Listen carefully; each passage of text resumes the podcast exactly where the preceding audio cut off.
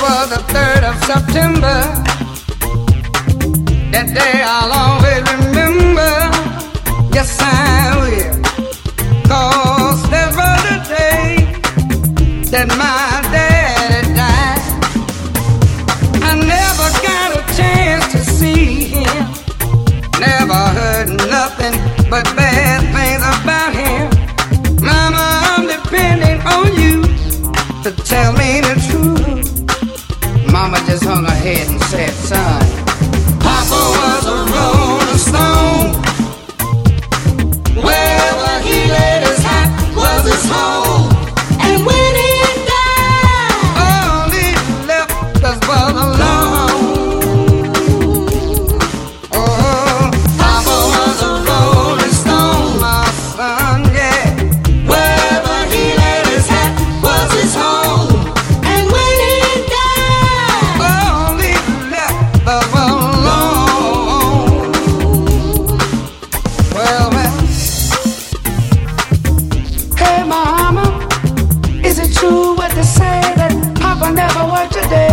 in his life?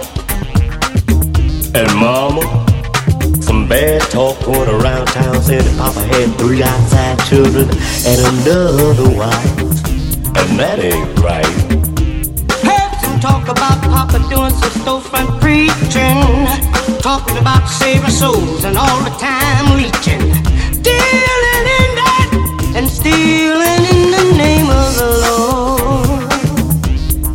just hung her head and said.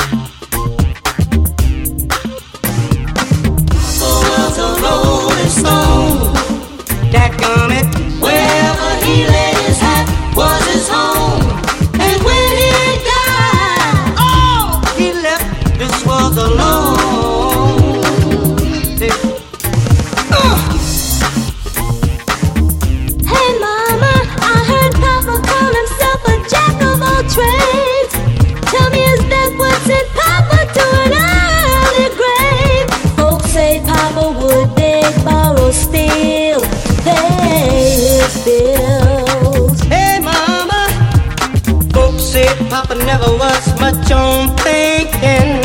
Spent most of his time chasing women and drinking.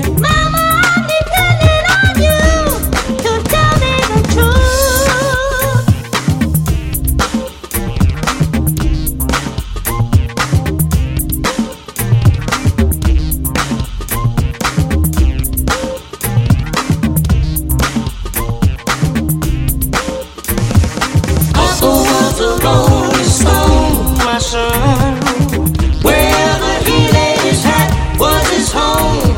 And when